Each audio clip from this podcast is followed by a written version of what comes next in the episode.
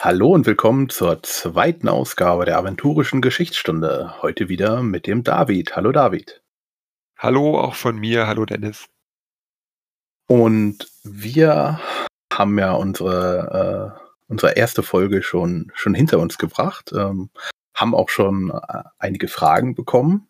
Und David hat natürlich gleich vorbildlich schon die äh, Frage beantwortet. Im Moment ist sie noch in den Kommentaren der ersten Folge, aber wir werden den so einen ja, FAQ-Bereich nochmal äh, auf die Homepage packen und es dann schön sammeln, dass wir dann sagen können, hier, wenn noch Fragen sind, kann man sich mal durchsuchen.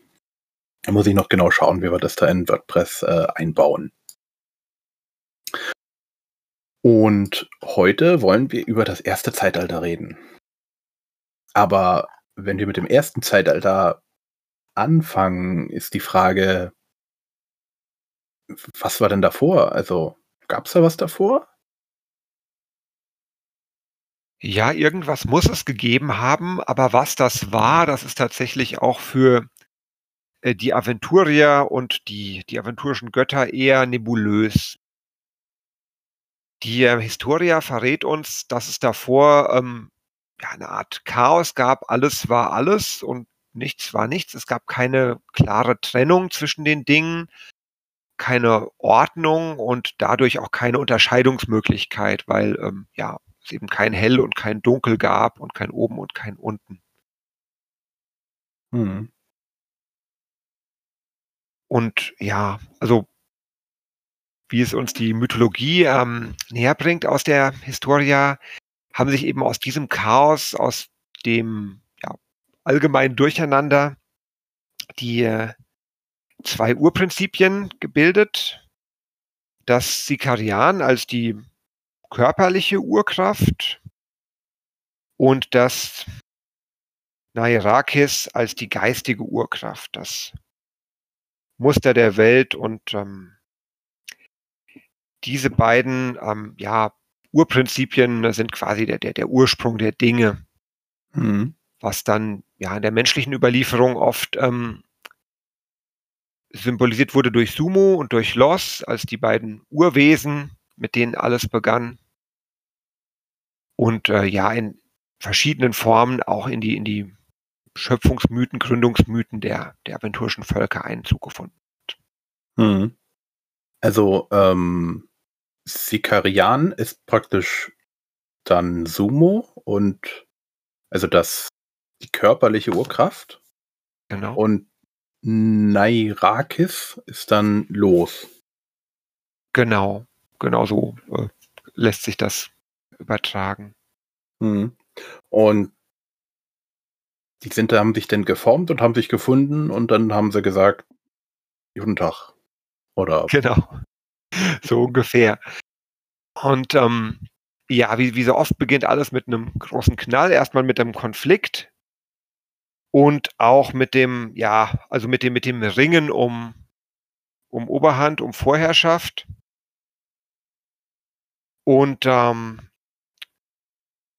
gleichzeitig ähm, wird dadurch auch, also durch dieses ähm, Miteinander, miteinander ringen, miteinander kämpfen dieser Urkräfte, wird dann ein Mehr daraus. Also das ein, ein, ein Mehr an, an Sein und ah, damit auch eine, eine erste Ordnung in gewisser Weise oder eine erste Trennung in unterschiedliche Bereiche.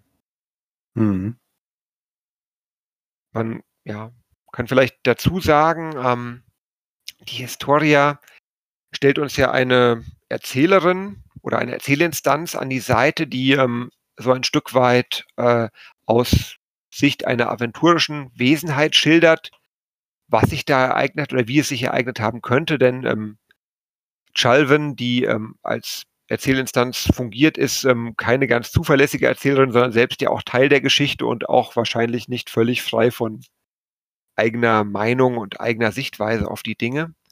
Und äh, dazwischen gibt es in der Historie dann immer wieder auch reine, ähm, ja, Outgame-Texte, die quasi aus Redaktionssicht geschrieben sind und die sagen, die dann auch festlegen, so war es wirklich oder so stellen wir uns das vor. Mhm. Als Kontrast quasi zu diesem mythologischen Bericht. Mhm.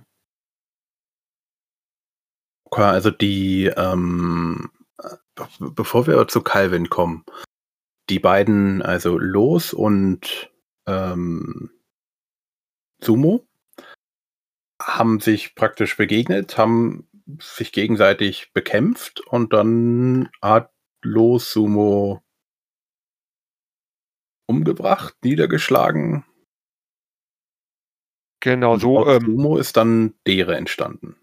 So genau, ist zumindest auch der, der menschliche oder der, der ähm, Schöpfungsmythos, der Entstehungsmythos in der zwölf Götter, zwölfgöttlichen Kirche, dass ähm, ja, es diesen, diesen Urkonflikt gab und aus dem dann ähm, zunächst, also aus den ersten Blutstropfen dieses, dieses Konfliktes sind quasi die, die Götter entstanden, die ähm, großen zwölf, die, ähm, die die Herrschaft über alles haben und später eben aus späteren Blutstropfen weitere mächtige Wesen, die Giganten und die Drachen und andere Unsterbliche und dann am Ende eben auch die sterblichen Völker, die Menschen, Elfen, Zwerge, mhm. Achas.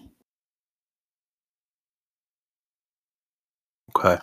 Also ähm, es heißt ja, dass, ähm, so wie ich das jetzt gelesen habe, dass also ähm, Los sich sozusagen um Sumo legt oder ähnliches. Sie hat ja dann auch noch irgendwie Tränen äh, vergossen aus denen ja auch irgendwie Wesen entstanden sind. Also wir sind jetzt generell so ein bisschen, äh, es ist nicht unbedingt einfach. Es ist danach, äh, danach die Tränen. Also die, ähm, wenn ich es ähm, gerade richtig im Kopf habe, ist es ja so, ne, dass das ähm, Los das erstmal nicht. Ja, da ist David wieder abgeraucht. Mal gucken, ob er wieder kommt. So, im, wir hatten jetzt gefragt, technische äh, Schwierigkeiten. Die Frage ähm, von mir war, es los hat ja Tränen vergossen. Mehrere 1, 12, x. Und aus dem sind dann Götter entstanden oder andere entstanden. Es gibt ja irgendwie unsterblich und es gibt Götter. Beziehungsweise, ich glaube, nee, am Anfang.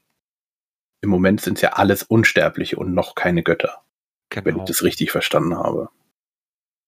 Genau, also im dem Schöpfungsmythos äh, des Zwölfgötterglaubens ist es tatsächlich so, dass erst das Blut fließt, also aus dem Blut werden quasi die Götter und die Unsterblichen, aus den Tränen werden dann die ähm, weniger mächtigen Geschöpfe, also die äh, Menschen, Tiere und die anderen Völker, die die, ähm, die Dere besiedeln.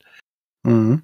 Und ähm, genau, also was wir, was wir aus dem, dem Textteil von Chalvin tatsächlich lernen, ist so, dass es äh, nicht ähm, von Anfang an so eine klare Trennung gibt der, der mächtigeren Wesen in Götter und ähm, andere Mächtige, sondern dass am Anfang erstmal alle unsterbliche Wesen sind und diese mhm. Zuordnung, also die im Zwölf-Götter-Glauben ja ganz fest angenommen wird, dass man eben sagt, es gibt nur diese zwölf und Praios ist der Chef oder vielleicht, wenn man in Lanfa wohnt, Boron ist der Chef, dass die eigentlich was ist, was sich erst ähm, später im Laufe des ersten Zeitalters herausgebildet hat, in dem bestimmte Wesen ähm, bestimmte Prinzipien ja vertreten oder verkörpert haben und dann auch das immer mehr personalisiert übernommen haben und ähm, andere Wesen ja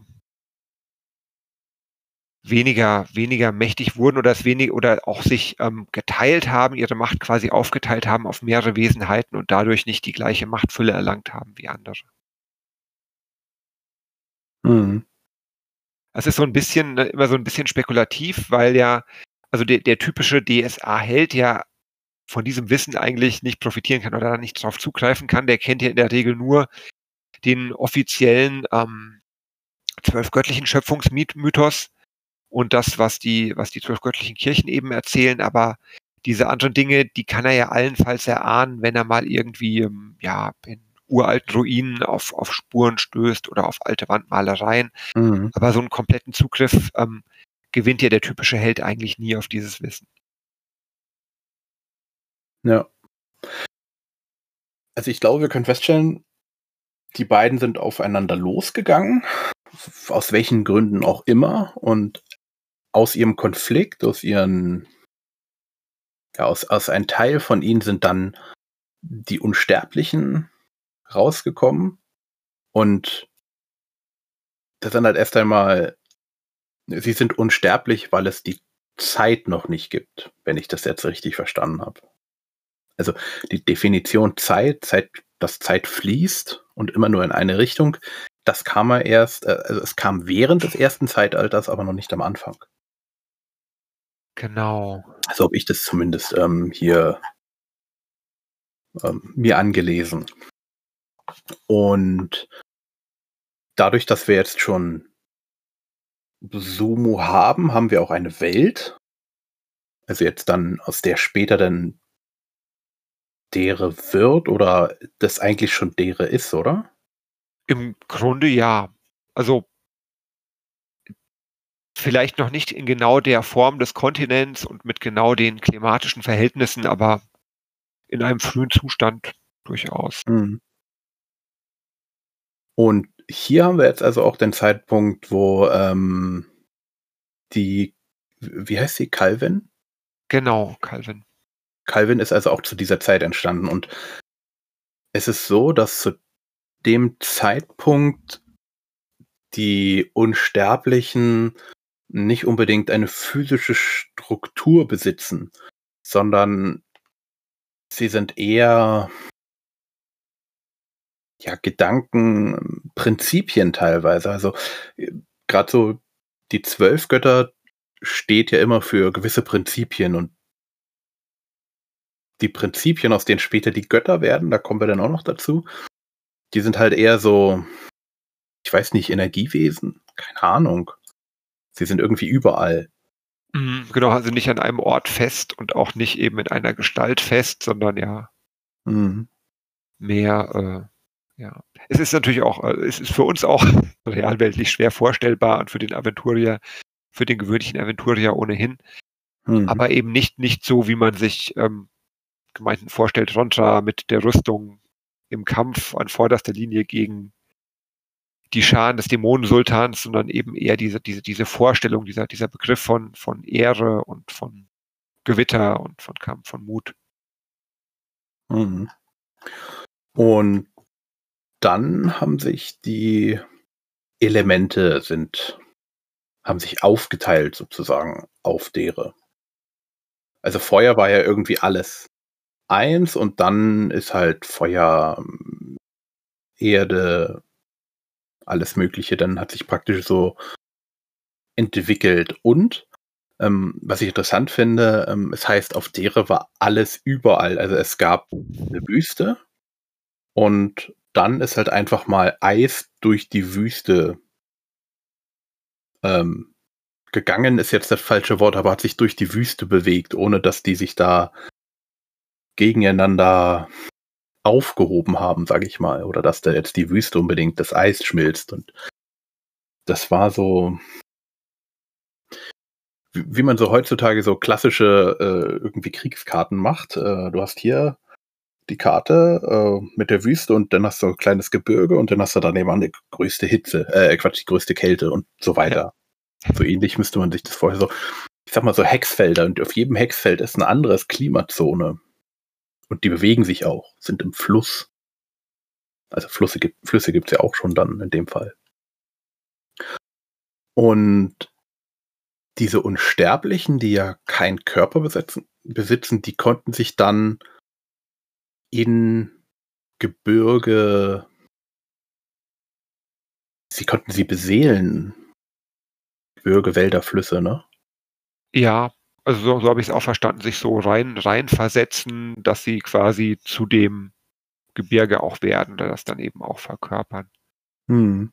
Wo es auch eben bis in die moderne aventurische Gegenwart noch ein, vereinzelt solche Wesen gibt, den Flussvater zum Beispiel, der so ja sinnbildlich und auch tatsächlich für den großen Fluss steht, der den Kosch, die Nordmark und auch Albernia durchfließt und ähm, auch ja regional oft eine Verehrung genießt, die einem göttlichen oder halbgöttlichen Wesen nahe kommt. Und ähnlich ist auch ähm, Pandlaril, die Fee, also die in Weiden als Schutzherrin des, äh, des Sees gilt und auch ähm, ja auch so, so, eine, so eine, der auch so eine über derische Verehrung zuteil wird, wo, wo man nicht so genau sagen kann, ist das, also für die Eventuellen ist das ein Aberglaube, ist das was, was quasi göttliches, ist es ähm, irgendwie so reingepackt in den Zwölf-Götter-Mythos, damit er sich irgendwie damit verträgt. Mhm. Aber ja. Aber der Flussvater, man, der ist jetzt kein inneraventurischer Gott, sondern einfach nur, er ist der Fluss, oder? Ja, sowohl als auch. Also ich ähm, weiß, es ist so, es gibt ähm, tatsächlich, ähm, also in der offiziellen Lehrmeinung der Effertkirche ist er quasi ein, ähm, ein Wesen unter der Herrschaft Efferts. Mhm. Es gibt aber durchaus auch in den Flusslanden, zum Beispiel in den Nordmarken, ähm, äh, Orte, wo dem Flussvater direkt geopfert wird oder wo auch zu ihm gebetet wird. Und es gibt eben auch das Reich des Flussvaters, was ähnlich man sich, glaube ich, vorstellen kann wie eine Feenglobule, also wo man mhm. hinreisen kann und auch dem Flussvater selbst äh, gestaltlich begegnen kann als, als Reisender, wenn man es denn wagt. Also man kann mit ihm diskutieren. Ja, ja. Vielleicht mit eingeschränkter Themenauswahl, aber man kann das. ja. Okay, dann haben wir jetzt die, ähm, die Unsterblichen sind da und die können ja jetzt auch Kinder haben. Wie läuft es da bei denen? Also, wenn ich jetzt eine, ein Prinzip bin und einem anderen Prinzip, dann ist es ja schwer mit, also es ist, läuft ja nicht äh, klassisch wie bei Menschentieren oder ähnlichem, ne? So die Vereinigung und dann kommt ein Kind raus. Ja, das ist immer die Frage, wen man fragt. In der ja, menschlichen, zwölfgöttlichen Überlieferung ist die Vorstellung, kommt ihm tatsächlich sehr nah. Das ist dann auch wieder ähnlich wie das, was man vielleicht von den griechischen oder ähm, römischen Gottheiten kennt, wo dann auch eben, ja, Liebe, Verliebtsein, Eifersucht und dergleichen eine starke Rolle spielen und wo dann äh, Götter mit Göttern und Göttern mit Menschen und ähm, die, die Sicht, die ähm, in der Historia geschildert wird, dagegen aus, aus Chalvens Sicht, ähm, da ist es tatsächlich deutlich ähm, anders und ist auch, ist auch überhaupt nicht körperlich, sondern ähm, da ist es eher eben so diese, diese ja, Vermischung verschiedener Gedanken und Prinzipien, aber mhm. eben auch die Möglichkeit, dass ähm, ein, ein unsterbliches Wesen sich selbst, also sich dadurch vermehrt, dass es sich selbst aufteilt in verschiedene Unterwesen. Mhm. Genauso wie sich auch Wesen zusammenschließen können. Und ähm, es ist, also mein, mein Verständnis ist, ist ein bisschen sehr nebulös geschildert, aber es ist tatsächlich eben so, dass äh, diese Zahl nicht fest ist, dass man nicht sagt, es gibt eine feste Zahl von Unsterblichen und die Zeit bleibt für immer gleich, sondern es können eben mehr werden, es können auch Prinzipien oder unsterbliche Wesen ähm, zerstört werden, vergessen werden.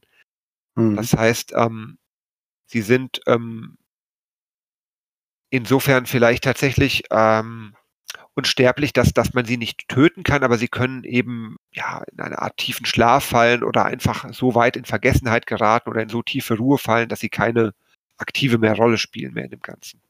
Mhm. Wo es, es heißt ja, also es gibt jetzt in dem ähm, Outgame-Kasten steht jetzt drin, also man könnte sie die Verkörperung zerstören oder sie könnte auch vergehen. Frage, wenn ver vergeht man. Ich glaube, da kommen wir irgendwann, wenn das mal um Nandos geht, auch da drauf. Stimmt, genau, das ist ja, ein prominentes Beispiel. Mhm. Das, ja. Und die haben ja auch Karma und ich glaube, aber Karma, da, das, das kommen wir bis äh, etwas später, wenn es, äh, wenn wir zu K kommen. Weil im Moment ist es ja immer noch alles ein,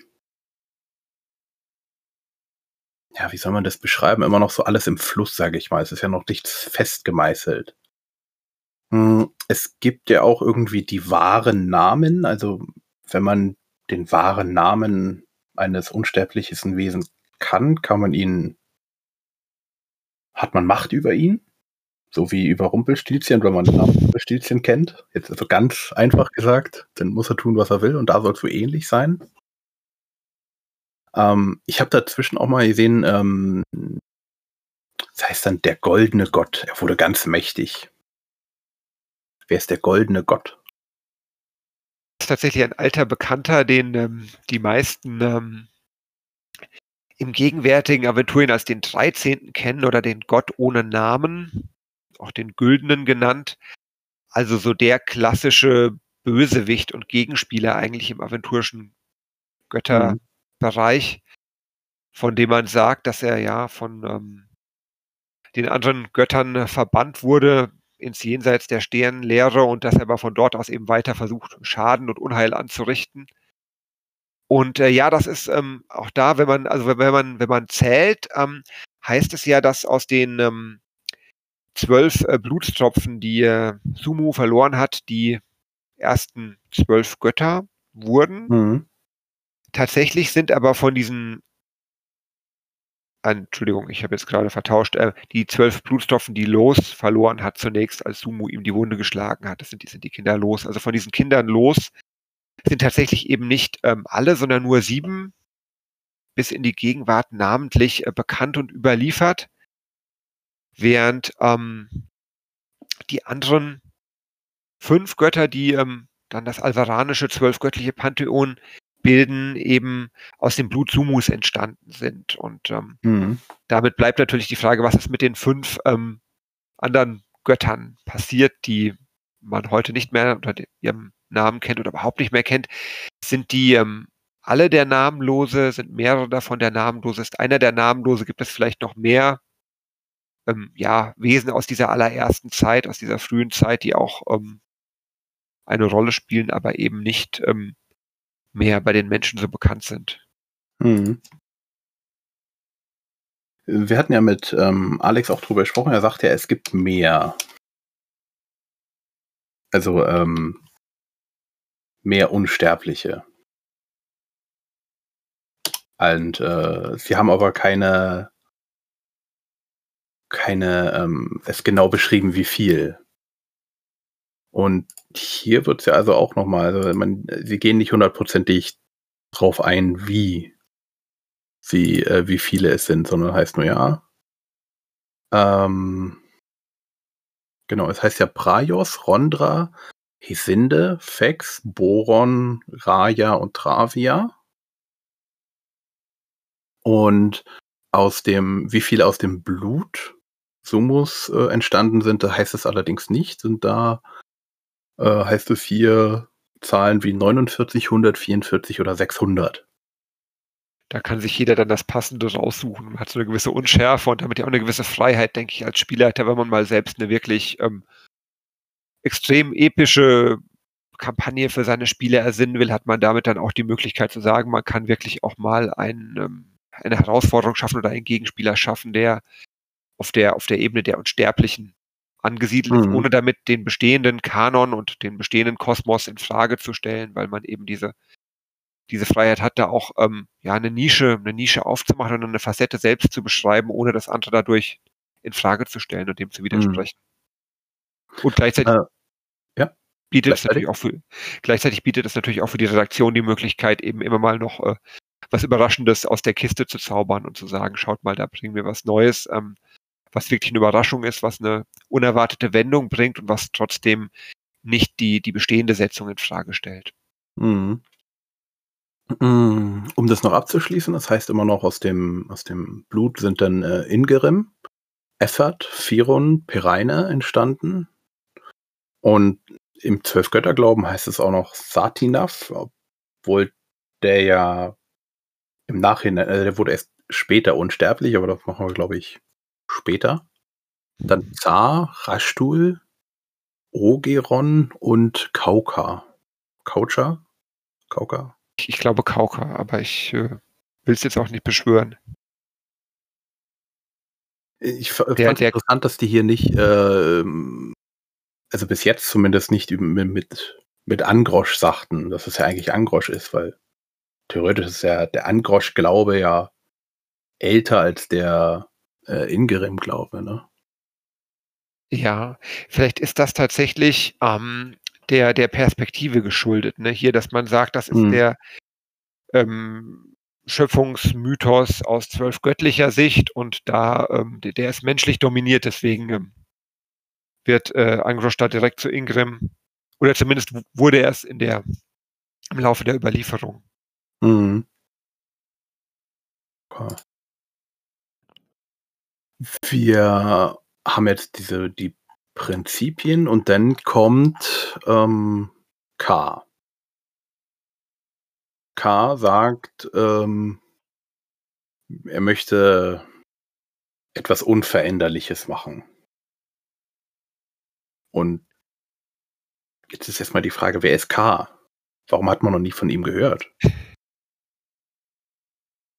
Ja, ähm, K, er oder sie, da bin ich mir gar nicht sicher, aber er ist auf jeden Fall einer der ganz Mächtigen unter den Unsterblichen und ähm, also ein bisschen wie bei Terry Pratchett, das ist die große Schildkröte oder wird, wird ähm, abgebildet als, als die große Schildkröte im, in der Vorstellung der, ähm, der Achas, der, der exischen Wesen, die ihn auch als, als Gottheit verehren.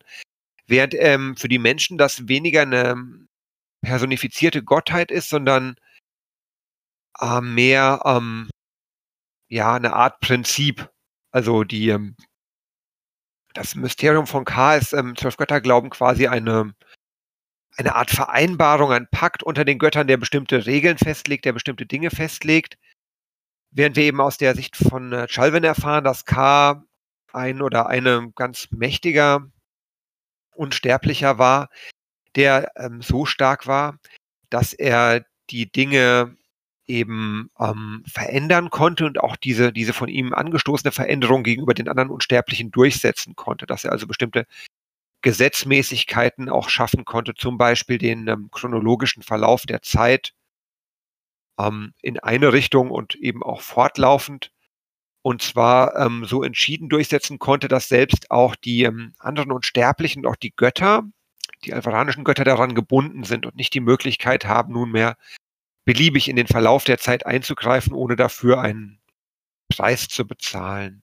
Mhm. K, ähm, ja, wird eine ganze Menge aus, aus Chalmers Sicht an ordnungsschaffenden ähm, Maßnahmen zugeschrieben, auch so diese Begründung des, ähm, des ähm, Sphärenmodells, dass quasi die, ähm, das K ähm, selbst ja, im, im Zentrum in der, in der ersten Sphäre sitzt und dann eben durch das ähm, Schaffen von Ordnung, durch das Aufbauen auch von Trennungen weitere, ja, Schichten, weitere, weitere Bereiche schafft, die eben auch einer Trennung unterliegen in, in alle Richtungen und die eben zum Teil dann auch nochmal eigenen Gesetzmäßigkeiten unterliegen und mhm. zwischen denen man eben nicht mehr beliebig hin und her wechseln kann. Oder zumindest ist das dann nur noch den, den wirklich mächtigen Wesen möglich. Mhm. Also man kann sagen, K hat die Naturgesetze geformt und in ein Gesamtsystem gepresst oder gepasst. Ich würde sagen, das passt gut, ja. Und dadurch, dass ja die ganzen Unsterblichen auch eigene Interessen hatten, waren nicht alle damit glücklich. Und wenn ich das jetzt hier äh, richtig verstanden habe, ähm, Satinav, der ja eigentlich noch gar nicht existiert, weil er eigentlich ein, ja, was ist er eigentlich? Er ist ein, äh, eine Echse. Ja, wahrscheinlich ein, ein mächtiges Echsenwesen, vielleicht kein Achas, aber möglicherweise ein Leviathan oder irgendein, ja, noch, noch früher zeitliches Echsenwesen mit, mit großer Zauberkraft ausgestattet. Mhm. Und ja, um, also, ja. Satinav oder, oder Satnav, wie, wie der exische Name ist, äh, begehrt eben gegen eines dieser Urgesetze auf, nämlich gegen den geregelten Fluss der Zeit. Mhm. Das heißt, ähm, dieses, dieses ja, geordnete Voranschreiten der Zeit, was alle Wesen, ob sterblich oder unsterblich, bindet, das ähm, versucht er in Frage zu stellen, was ähm, für K aber eines der Urprinzipien ist, weswegen sie das auch, oder er, bin mir da wirklich nicht sicher, die Schildkröte, aber das Prinzip, äh, er, sie, K. Also auf jeden Fall er wird K das ähm, hart sanktionieren und ähm, ja, einmal diese, diesen, diesen Versuch, ähm, die, die Regeln in Frage zu stellen und die Regeln zu brechen, ähm, verhindern und dann eben auch äh, eine, eine Strafe vollziehen, äh, die einerseits ähm, Satinaf daran hindert, jemals wieder so etwas zu versuchen und gleichzeitig auch ähm, ein abschreckendes Beispiel sein soll für alle anderen Wesen, ob sterblich oder unsterblich. Mhm. Denn äh, Satinaf wird ähm, quasi zum Wächter über die Zeit, also bekommt quasi die Aufgabe, äh, darüber zu wachen, dass kein anderes Wesen das versucht, was er versucht hat und äh, jeden Frevel an der Zeit sofort zu ahnden. Mhm. Immer mit dem äh, ja, Wissen im Hintergrund, dass da, dass da Chalvin, äh, dass da, dass da K ist, die eben auch, äh, oder der, äh, darüber wacht, dass er seine Aufgabe tut mhm. und davon nicht ja, nachlässt. Also wir haben ja auf jeden Fall ein ähm, klassisches Zeitparadoxon. Also er versucht es ja aus der Zukunft und versucht da an den Anfang zu reisen. Dann wird er aufgehalten. Also das heißt, K lässt ihn überwältigen und kettet ihn an das Schiff der Zeit. Und nur wenn er, und jetzt muss er halt darüber wachen, und wenn er es nicht macht, dann würde er, würde K ihn bestrafen. Das und dann kommt, und, ja. Genau, kommt dazu, dass er durch diese Aufgabe und durch diese Beauftragung nun auch zu den Unsterblichen äh, gehört, was, was vorher nicht der Fall war, sodass er auch noch dann damit rechnen muss, dass es eine Strafe ist, die sehr, sehr lange andauern wird. Mhm. Also man muss sagen, man hat hier, oder ähm, Satinav wurde jetzt zum Unsterblichen gemacht durch K. Vorher war er äh, Ex-Magier, heißt es. Ja. Also mächtig zwar, aber sicher eben nicht, nicht unsterblich, ja. Mhm. So, und dann hat K gesagt, hm, das ist jetzt blöd. Ich muss meine Gesetze verankern und wegschließen hinter einer Mauer. Und die Mauer ist dann die, die erste Sphäre oder das, was innerhalb dieser Mauer ist, ist die erste Sphäre. Genau, genau, diese, ähm, ja, das Weltenherz, die, die ähm, dieses System aus Urgesetzen, das ist quasi das Weltgesetz geschützt in diesem, in diesem innersten Bereich. Darauf baut alles andere auf und ähm, ja, das, das ist die erste Mauer, die quasi die erste Sphäre dann bildet durch diese äußere Umgrenzung. Mhm. Also danach gibt es, ja, es gibt eigentlich die innere Sphäre und draußen ist dann die zweite sozusagen. Gibt eine innere, also die erste ist die, der Kern und die zweite ist dann außen drum, wo alles irgendwie koexistiert. Genau, auch, auch eben wieder, was wir, was wir vorhin schon hatten, also als es noch so gar keine Trennung gab, die Elemente, alle, alle Elemente aber eben in Einheit, ohne sich gegenseitig aufzulösen, sondern in der Form von, von Einheit. Mhm. Feuer, Wasser, Erz, Luft und Humus, Eis, Magie in einem, in einem Gleichgewicht. Mhm. Okay, und jetzt ist, haben wir ein Gleichgewicht und dann daraus kann dann diese die dritte Sphäre entstehen, wo auch dere liegt. Sehe ich das richtig? Genau, dann, dann kommt die dritte Sphäre. Aufenthalt der meisten aventurischen Heldinnen und Helden. Und ähm, auch hier hält er nun eben diese Ordnung Einzug und sorgt auch dafür, dass äh, ja, dass äh, die Dinge eben, die die geografischen ähm, äh, Merkmale, Bestandteile eine Ordnung einnehmen, dass sich ähm, Land von Wasser trennt und ähm, Licht von Dunkelheit trennt, dass ähm, ja Tiere und äh, Pflanzen auch äh, einen Lebensraum haben, der so eine gewisse Beständigkeit bietet und ja, also eben jede, jede Lebensform auch ihre Nische findet, wo sie sich ansiedeln kann. Ein bisschen mhm. eben auch, ja zu den größeren oder komplexeren Lebensformen. Hm. Ähm, es gibt ja auch dieses Sphärenmodell. Hast du es gerade vor dir? Zufällig? Ja, warte mal. Denn, also in der Mitte ist ja K. Das ist dann die unberührte Ebene.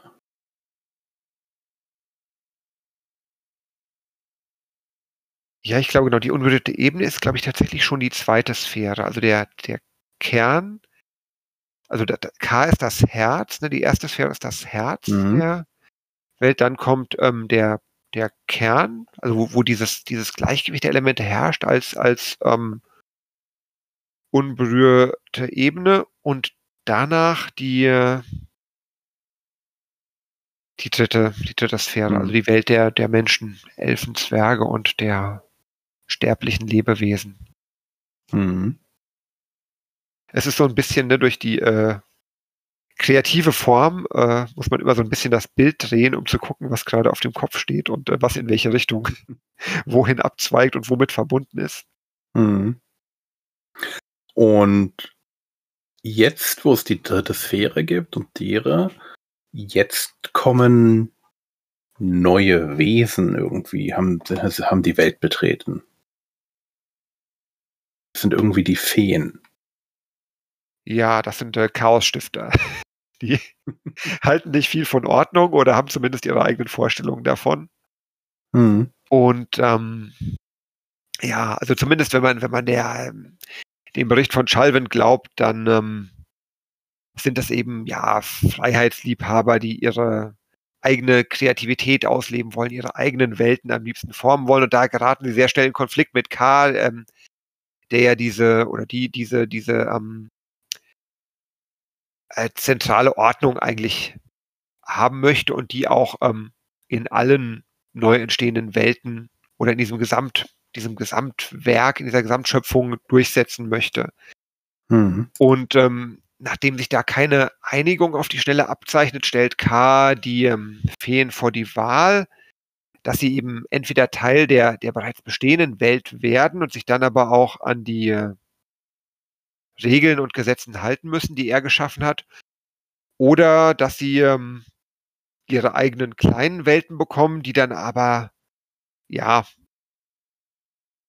nicht die gleiche nicht, nicht die gleiche Qualität haben oder nicht, nicht die gleiche äh, ja, Größe haben, sondern eher so eine Art Abklatsch sind der bestehenden großen Welt und dann eben sich im Kleinen unterscheiden, sodass ähm, ja quasi ähm, durchaus auch Welten geben kann und Welten geben darf ähm, in der Welt des schwarzen Auges, wo eben diese, diese ganz typischen Gesetze nicht gelten. Zum Beispiel Hm. der, der regelmäßige Fluss der Zeit oder überhaupt, dass da die Zeit eben fließt und nicht stillsteht, dass sie vorwärts läuft und nicht rückwärts, dass sie in einer immer gleichen Geschwindigkeit verläuft. Diese, die, ja, die, die Chaosstifter, die Feen sorgen eben dafür, dass es kleine, kleine Globulen gibt, kleine Unterwelten, wo es, äh, wo es Ausnahmen gibt von den großen Regeln. Mhm.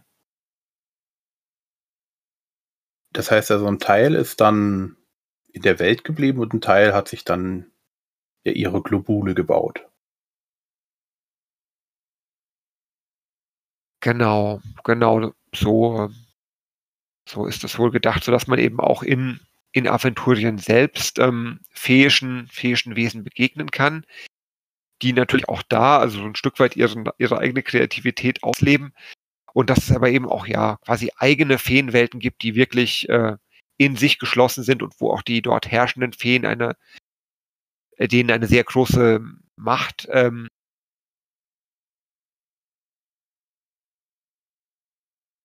Macht über die, die Welt haben in der Globule. genau, ne, und über die Naturgesetze und, und Urgesetze, ja. So, Technikprobleme beklagen uns weiterhin, aber ähm, wir hatten gerade davon gesprochen, oder du hast davon gesprochen, dass die Feen innerhalb der Globule ja Macht über alles haben, über alle Gesetze, die da drin existieren. Genau, zumindest die mächtigen, die mächtigen Feenwesen. Und damit ja eigentlich auch eine Macht, die sonst eben wirklich nur den, den Göttern oder den, den Mächtigen unter den Göttern zukommt, wirklich diese, diese Urgesetze oder ja, Naturgesetze bestimmen zu können, bestimmen zu können, welchen, welchen Verlauf die Zeit nimmt, wo oben und unten ist, ob es eine Schwerkraft gibt oder nicht.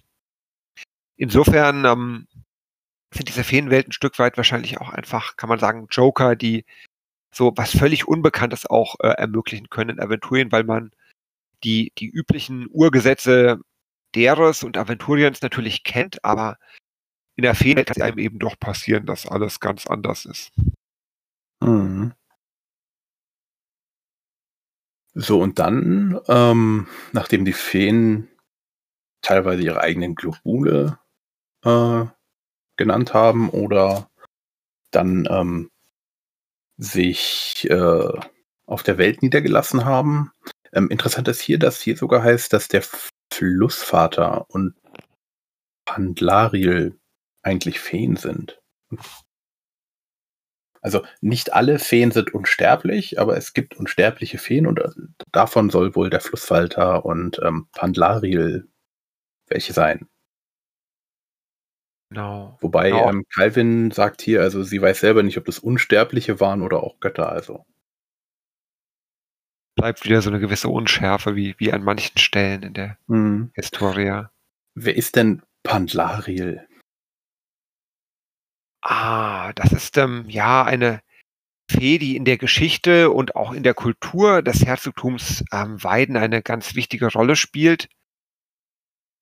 Ähm, und äh, Pandlaril ist, ähm, kann man sagen, auch ähm, einmal eben der, der Fluss, der Fluss, der ähm, das Herzogtum Weiden durchfließt, auch äh, Grünwasser genannt wird. Und ähm, dann ist das eben auch die, die Fee, das heißt eine, eine mächtige Fee, eine unsterbliche Fee. In der zwölf göttlichen Überlieferung ähm, macht man sie dann zu einer Tochter Effards, des ähm, Hm.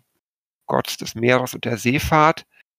Und ähm, das ist so ein bisschen, ja, auch, also Pandlaril steht auch ähm, für das ähm, Land Weiden, also oder ja, ist Schutzherrin des Landes. Es gibt auch in Weiden ähm, unter der Ritterschaft gibt es einen Zweig, die, ähm, die Ritter des alten Weges, der sich quasi auch dem Schutz des Landes und auch ähm, dem Dienst an der Fee verschrieben hat.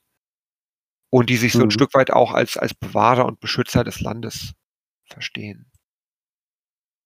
Also jemand, dem auch quasi eine Verehrung äh, zuteil wird, ähnlich wie vielleicht ähm, ja einem, einem Heiligen oder einem halbgöttlichen Wesen.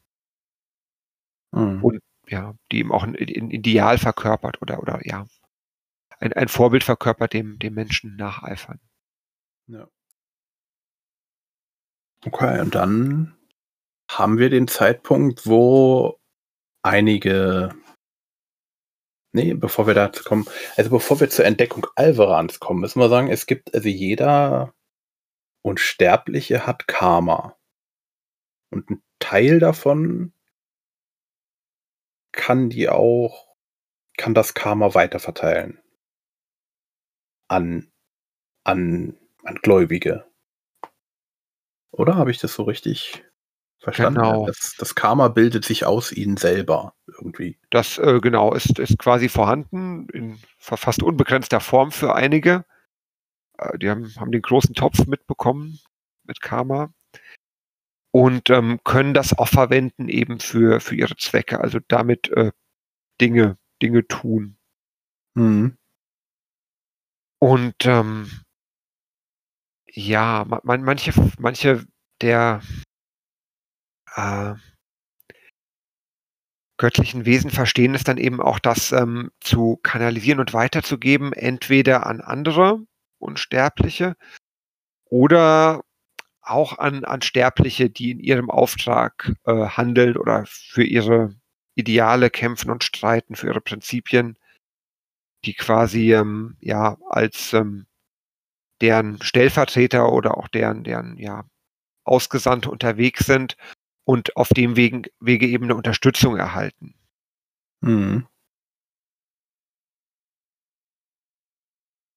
Und dann Das haben sie festgestellt, dass es außerhalb gibt einen Ort, den die Menschen, die zwölfgöttigen Gläubigen dann Alvaran genannt haben, von dem sie, um das Gleiche zu erreichen, weniger Karma aufwenden müssen und sie es besser auch dann an ihre Anhänger verteilen können. Ja, das genau. Al Alvaran oder auch die, die Zitadelle der Macht als ähm, ja ein Ort, wo ähm, die, diese, ja, diese, diese Fähigkeit, die, die Kraft weiterzugeben, eben besonders ähm, leicht fällt oder ja, unterstützt wird. Und ähm, dann ähm, wird das dann auch ja, in gewisser Weise sehr menschlich, weil, weil es dann sehr schnell darum geht, ne, wer, wer ist drin und wer ist draußen und ähm, wen, wen lassen wir rein, wer, wer muss draußen bleiben. Da geht es dann sicher auch um Dinge wie, wie Machtstreben und auch um Neid und ähm, ja auch ganz banale Machtgier wahrscheinlich. Das ist so ein bisschen was, finde ich, was, ähm, das hatten wir auch beim letzten Mal beim Gespräch mit Alex schon, was eher so wahrscheinlich dieses, dieses ähm, griechisch-römische Welt- und Götterbild ist, als das mhm. ähm, ganz klassische DSA-Bild mit den guten Göttern, die eben für ihre Ideale und Prinzipien stehen und ähm, wo es für jeden Helden eben die, die ultimative Erfüllung ist zu sagen, ich streite im Namen und für die Ideale meines Gottes oder meiner Göttin, weil das sind die guten Götter und ähm, damit äh, tue ich auch selbst etwas Gutes und ähm, in der in der Darstellung ist es tatsächlich so, äh, die dieses ja also dann auch hin zum Ende des ersten Zeitalters führt oder zum ersten Kammakotheon, was ähm, den, den Übergang zum zweiten Zeitalter bildet, dass tatsächlich die, ähm, die Götter auch sehr ähm, ja, egoistische Motive eigentlich an den Tag legen, nämlich ähm, die, äh, die, der Kampf ähm, um, um Macht und daraus erwachsende Eifersucht eben auch, dass äh, ja manche mehr haben als andere, manche mehr Macht haben als andere, andere diese Macht auch haben wollen. Also die Technik äh, hat wieder komische Sachen gemacht. Jetzt sind wir wieder da. Ähm, du hast gerade davon gesprochen, dass die Götter oder die Unsterblichen ja auch Gier haben und ähm, soweit ich das gelesen habe, 27 haben Alvaran entdeckt und wollten den für sich haben. Oder genau. wollten keine anderen Unsterblichen da haben. Genau, und das und hat natürlich denen, die, die draußen bleiben sollten, nicht so gut gefallen. Und ähm, ja, äh, denn ähm, es war ja im Grunde, also so, so berichtet das Chalvin, war ja keine, ähm, kein Naturgesetz, keine, kein vorherbestimmter Zustand, sondern es waren eben einfach einige, die, ähm, die zuerst da waren wo aber die, die draußen bleiben mussten, genauso gesagt haben oder für sich das gleiche Recht in Anspruch genommen haben, eigentlich zu sagen, wir, auch wir beanspruchen diesen Ort. Auch wir haben das Recht, dort zu sein. Und ähm, dann standen auf einmal die, die einen drin und die einen draußen und die draußen pochten ans Tor und wollten hinein. Wo man sich schon mhm. denken kann, dass ähm, ja wird, wird zu was führen. Mhm.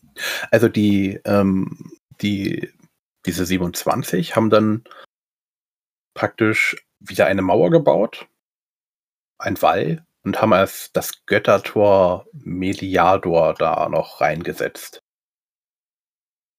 Was auch wieder ja ein Stück weit eine Abtrennung bedeutet, eine Schaffung einer, einer eigenen Sphäre. Mhm. Und klar, wo es einen drin gibt, da gibt es auch einen draußen. Und ja, wenn, wenn eine Ressource beschränkt ist und man ja eben auch den, den unsterblichen Wesen, ähm, ja, eine, ja, sag ich mal, e, eher menschliche Gemütsverfassung zuschreibt, dann ist dann, ist dann auch, ja, Neid und Eifersucht beherrschend, mhm. wenn, wenn es eine Ungleichverteilung gibt. Also interessant ist ja, dass es ja eigentlich die dritte Sphäre ist. Nee, die vierte äh, ist es ja, aber nach der menschlichen Zählung ist es ja die fünfte obwohl sie als viertes entstanden ist. Genau, aber nach, nach dem Zwiebelmodell mit dem, mit den nach außen fortwachsenden Schichten. Ja. Vielleicht kann man es sich so vorstellen, wie, wie Zwischenebenen, die eingezogen werden. Also das Haus, das hatte, hatte vier Stockwerke und dann hat man zwischen dem vierten und ähm, zwischen dem dritten und dem vierten noch ein zusätzliches Stockwerk eingezogen und dadurch wurde dann das bisherige vierte zum fünften. Stockwerk, wenn man das äh, versucht, sich irgendwie räumlich, räumlich vorzustellen. Aber klar, es ist ja, ja. ich finde dieses Schaubild auch genial. Also man kann auf dieser, auf diesem Modell, auf diesem Sphärenmodell, ich finde, da kann man äh, Stunden und Tage lang draufschauen entdeckt immer wieder neue Details. Und ähm, wenn man dann mal das, das Buch dreht oder diese Karte dreht, findet man immer auch nochmal neue, neue Interpretationsmöglichkeiten und neue Sichtweisen darauf. Mhm. Also es ist sehr interessant, auch äh, immer wenn ich zähle, irgendwie kommt mir das auch irgendwie komisch vor. Was ist jetzt dann äh, jetzt in der dritten Sphäre? die sieht irgendwie auch unterteilt aus in mehrere. Also das ist ganz komisch. Wir, äh, wir gucken mal, ob es auf der Wiki Aventuria da ein, ein Bild gibt. Ähm, und dann verlinken wir das, dass ihr euch das mal anschauen könnt. Es ist, ist sehr verwirrend.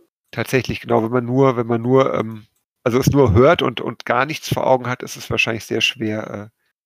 Äh, ich glaube, das ist einfacher. ich glaube, ich glaub, äh, das äh, Sphärenmodell ist irgendwie, äh, macht die Sache nur noch komplizierter. So, ähm, die haben jetzt ihre Mauer gebaut und dann fangen an, ja, was passiert dann? Das erste Karma, Karma Corteon. Oh, äh, bevor noch eine Info. Ähm, Calvin sagt uns, dass in Alvera nicht unendlich Platz ist. Was ich äh, auch interessant finde, wenn man überlegt, fast, also es ist nicht unendlich drin, die da mehr von diesem, ich sag mal jetzt mal, Booster nutzen können. Aber sie sagt nicht, wie viel Platz drin ist. Also mindestens 27.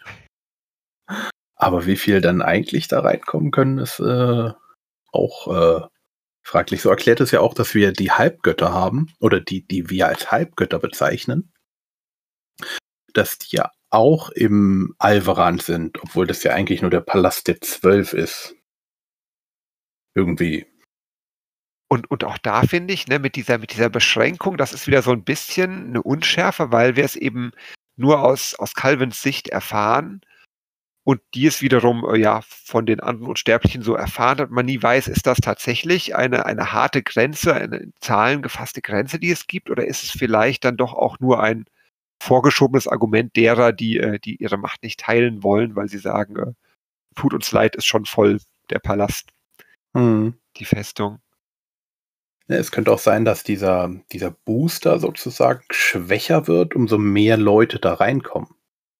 Mhm. Stimmt, dass dann, dann äh, muss quasi die, ja, die, die Summe der Macht durch mehr Köpfe geteilt werden. Mhm. So, und dann kommt das Karma. Der Wechsel. der Wechsel der Zeitalter. Ähm, ist, heißt, wie ist denn der Wechsel? Also ist der Wechsel sozusagen, das ist ja eigentlich eher ein fließender Übergang, wie wir es jetzt ja auch gerade äh, sehen vom äh, 11. zum 12. Zeitalter. Ja, es ist nicht so dieser eine, dieser eine Knall und dann ist alles anders als vorher, sondern genau, es ist so ein, ein ähm, sich entwickelnder Prozess, der auch ähm, ganz unterschiedlich lange andauern kann. Also es ist die, die, die Zeitenwende oder die Weltzeitenwende ein, ein Übergang zwischen zwei Zeitaltern, ähm, der ähm, ja gerade auch in, in, in späteren Zeitaltern oft damit einhergeht, ähm, eben Herrschaft neu zu verteilen. Einmal Herrschaft im Bereich der, der Unsterblichen, also der, der göttlichen Wesen und dann später aber auch ähm, Herrschaft äh, über die, ähm, ja, über den, über die Kontinente, wer quasi, welche, welche ähm, Wesenheiten, welche Völkerschaften die, die dominierenden, die beherrschenden Völker sind. Da mhm. ko kommen wir wahrscheinlich, genau, kommen wir in späteren Episoden sicher nochmal dazu. Ja. Ähm, also hier sagt äh, uns Calvin, dass ähm, es wird erst eher, erst ruhig und dann kommen einige Unsterbliche und klopfen an die Pforten und sagen, also wir hätten auch gern Einlass und hier scheint es jetzt im Moment einen härteren Schnitt zu geben. Also die klopfen sozusagen, dann ist die Staffel vorbei und die nächste beginnt. Der Cliffhanger dann. Ja. und dann kommen wir zum äh, zweiten Zeitalter, der erste Kampf um die Macht. Aber das besprechen wir in einer äh, eigenen Folge. Jetzt ist die Frage, was haben wir jetzt hier noch nicht gesagt? Für mich persönlich ist es jetzt so, dieses erste Zeitalter auch so wie Calvin uns das beschreibt und wie auch immer mal so Hinweise der DSA-Redaktion sind. Wir haben hier keine klassische von Anfang bis Ende, sondern es sind so zwischendurch immer, sie erzählt etwas Und dann spricht sie wieder von etwas, was davor ist oder danach oder währenddessen. Deswegen ist es hier so ein bisschen von uns. Es ist nicht so einfach, es zu sagen. Mhm. Es gibt ja auch am Anfang noch keine Zeit. Das muss man ja auch mal sagen. Also wenn es die Zeit nicht gibt, wie ist es dann? Dann ist ja alles immer zugleich. Irgendwie. Schwer vorstellbar. Ja. Ja, das ist, ist glaube ich, immer auch diese, diese, da hatten wir es auch beim letzten Mal schon von, diese Zweiteilung der Historiker. Historia, wo eben im, im hinteren Teil man sehr stark so ein klassisches Geschichtsbuch hat mit Zahlen und Daten mhm. und Fakten, ähm, die genau festgelegt sind bis ähm, äh, auf, den, auf den Wochentag, an dem Kaiser Islam der 19. am Apfelkern erstickt ist.